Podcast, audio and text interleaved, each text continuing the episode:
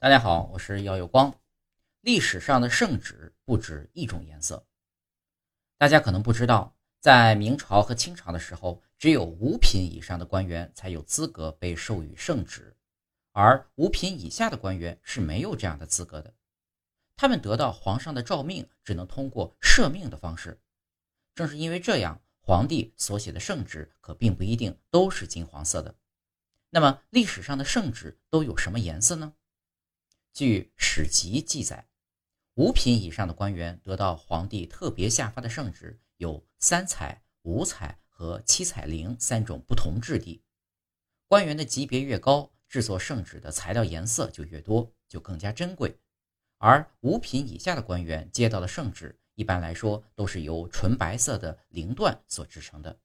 可见，等级低的官员因为级别太低，待遇也是很低的。